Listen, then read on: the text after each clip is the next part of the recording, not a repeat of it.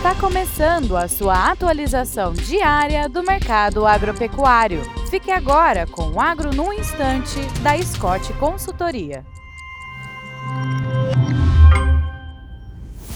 Olá, estamos aqui para mais um Agro no Instante. Meu nome é Alcides Torres, eu sou engenheiro agrônomo e analista de mercado da Scott Consultoria. O papo hoje é DDG e etanol de milho, né? A Scott Consultoria recentemente lançou o, o, publicou o seu relatório de DDG e eu destaco aqui uma curiosidade, né? O Brasil possui hoje 20 usinas para a produção de etanol de milho, né? Então isso é uma isso é bom para quem produz milho porque você inaugurou aí, né, já há algum tempo, um canal de escoamento da produção.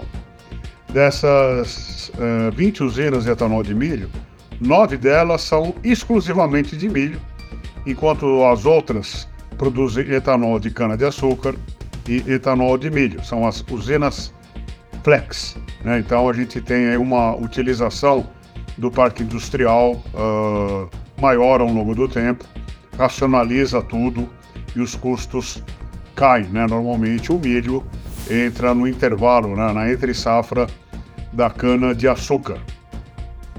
É isso aí. Espero encontrá-los todos gozando de boa saúde, fazendo bons negócios e, é claro, lembrando que o derivado dessa produção de etanol de milho é o DDG, consumido largamente na nutrição animal.